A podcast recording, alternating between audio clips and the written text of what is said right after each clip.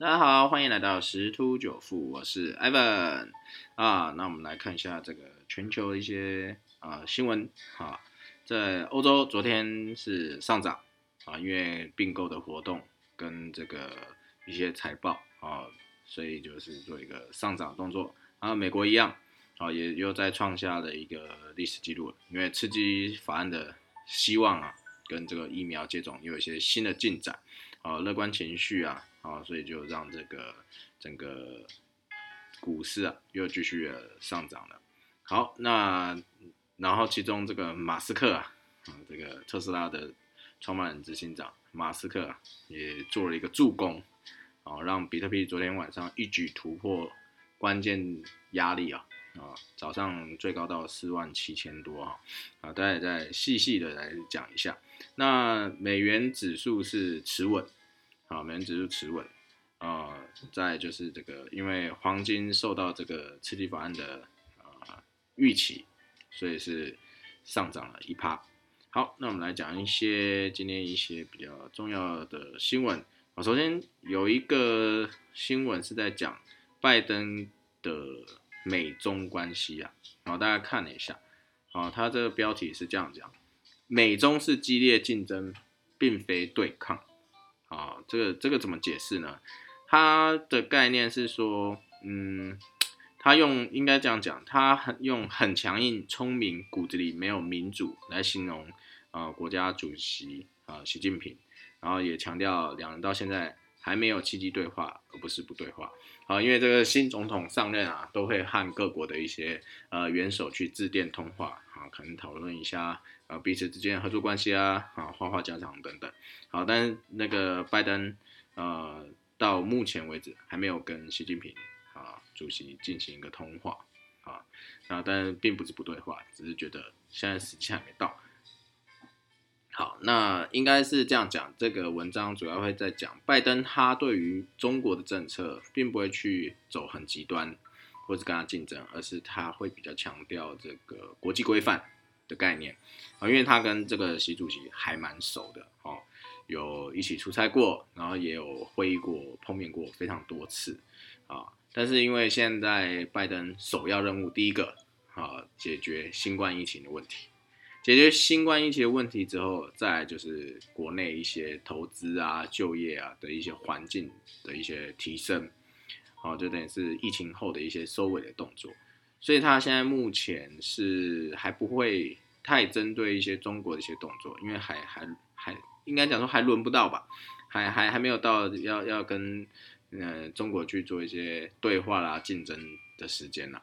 好，所以这个这是目前拜登的对中的一些看法跟方向会是在这边。好，那再还有一个这个美呃这边有讲，呃昨天有在提到通货膨胀行情啊，卷土重来了。啊，这今天就不再细讲啊。但是这边又有一个新闻讲啊，标题是这样：美元嘎空，恐戳破市场泡沫。啊，美元指数目前今年升值了一点四帕，啊，之前都一直贬值嘛。好，那目前升值一点四帕，可能使做空投资人平仓，会引起这个股牌效应。好，之前最低点来到八十九左右，好，八九多，那现在是反弹到啊。到昨天盘中是到九十一了，好，所以说这个因为美国这个纾困方案呐，预期是升高，而且看起来哦，应该是不会减少金额，好，所以这样子会加速这个美国经济加快复复苏，所以美元汇率啊，哦就会推被推升，那这样看空美元的人就面临一个嘎空的压力，然后就市场就担忧可能会有一些股牌效应，啊，造成散户青睐的股票。到比特币市场的泡沫，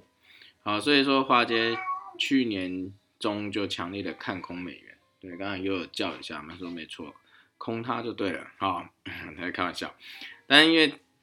后来美元走势是盘整啊，好，而且走势难以捉摸，啊，所以目前看起来是还还没有一个明确的方向，只是说如果美元升值啊，会迫使这些看空的美元平仓。啊，来来去这个支付一嗯，或者是出售它其他一些资产来支付这个追缴保证金啊，所以还是要注意一下这个美元指数啊，啊，因为美元指数与风险资产走势通常是负相关，美元走跌的时候，美股往上涨。所以意思是说，现在美元指数是好上涨咯。好，那美股就有可能会跌，就会进行一个回档。好，那呃，因为这样解释的原因，是因为美国大企业的一个大部分收入来自于海外啊，所以美元升值，那企业的国外收益兑换成美元的时候就会减损。啊，但遭殃的不仅仅是美国股票啊，其他全球市场也会波及，因为美国跌，基本上全球市场就会更跌嘛。好，所以。例如说，这个生产商品的国家和企业，随着美元的这个升值，啊，对美元计价这一些石油啊、铜啊需求就会降低，啊，就压低了基准价格，啊，所以说这个有策略师指出啊，啊，在金融市场制造的这个泡沫，只需要用针刺一下就会破灭，所以在嘎空美元的威力啊，远胜于这个针刺，它来形容，好这样子这个美元指数的一个呃上涨或下跌，对于金融市场一个。影响，我觉得形容的还蛮简单而且贴切的，好，所以这也是我目前密切要注意的，因为其实现在各国股市啊都是在一个高档一个状况，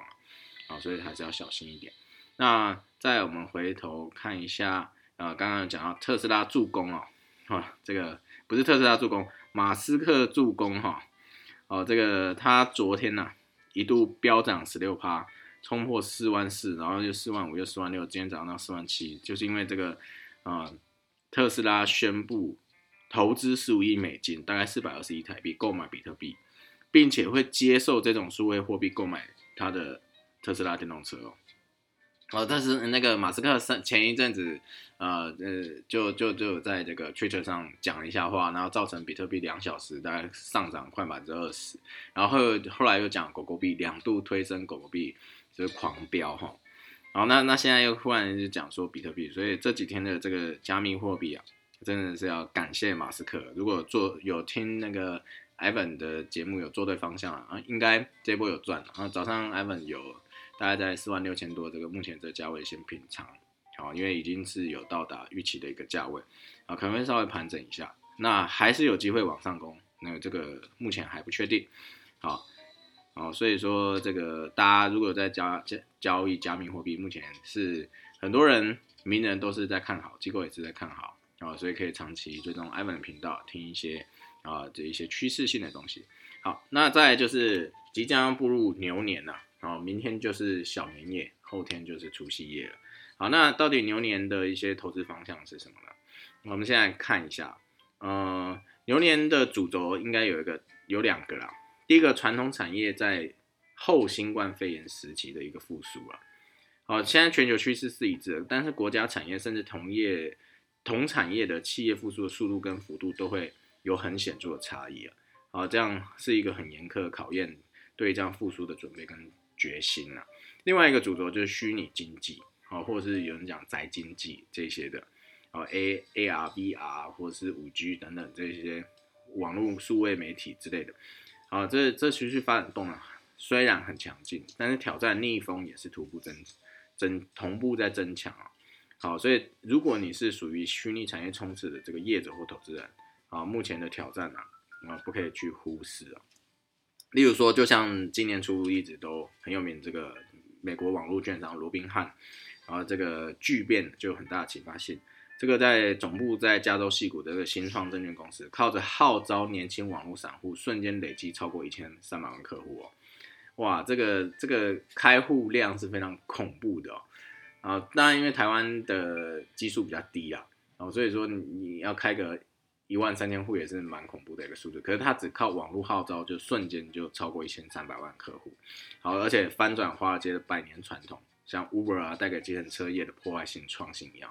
金融杠杆、衍生性商品快速且高倍数的获利，都不是啊一群身穿顶级毛料西装、脚踩白鞋的啊这个华尔街银行家的特权哦啊，甚至就是在农历年前啊前一阵子爆发这个 GNE 网络散户与对冲基金多空对决事件，所以罗宾汉这个券商暴露了无法有效保护网民的致命缺点。啊，所以它不仅失去核心散户的支持，自身更成为金融市场安定最大的一个火药库。啊，他自己宣称劫富济贫，还给散户金融权利的这个罗宾汉证券，在股价剧烈变动中，一百八十度翻转，限制散户交易哦。等于是说我其实是很欢迎的。就后来因为这样子的关系，反而翻转了，啊，所以其实对于他这个品牌形象也是不太 OK 的，啊，引爆市场大地震的，同时更挑战金融监管单位所以这个看起来似乎是二零二一年网络潮流翻转的先期预警，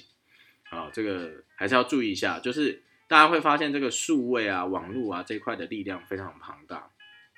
从早期的一些呃台湾政治或者是一些呃新闻上，都可以看到网络操作其实是有蛮多呃经典的案例的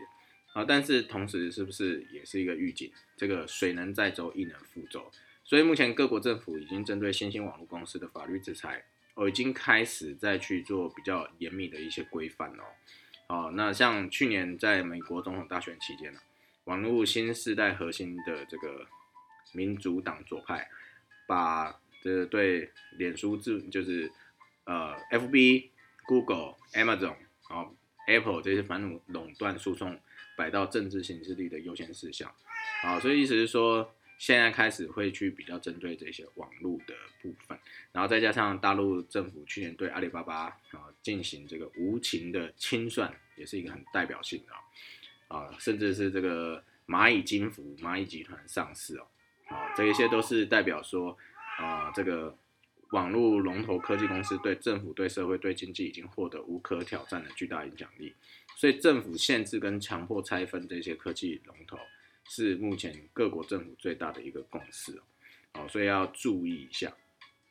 那像 Google 等这些科技大佬，今年的获利动能很强，财务上不论是课征数位税或是给付原创媒体费用都有能力啊。但是面对哦这政府反垄断跟拆分的这一个招数啊，啊势必会耗用公司决策权的这些核心的资源啊，法务公关策略部门的这些。资源都会去挤压科技创新等等，啊，所以这个这个新闻是我们可以去注意的啦，啊，这个危机就是转机，啊，获利总是在风雨中产生，啊，那如果能够在这一些，啊，应该讲说这就是潮流，这是趋势，啊，可是同样的也会面临到阻力，那如果我们能够明辨其中一些，呃，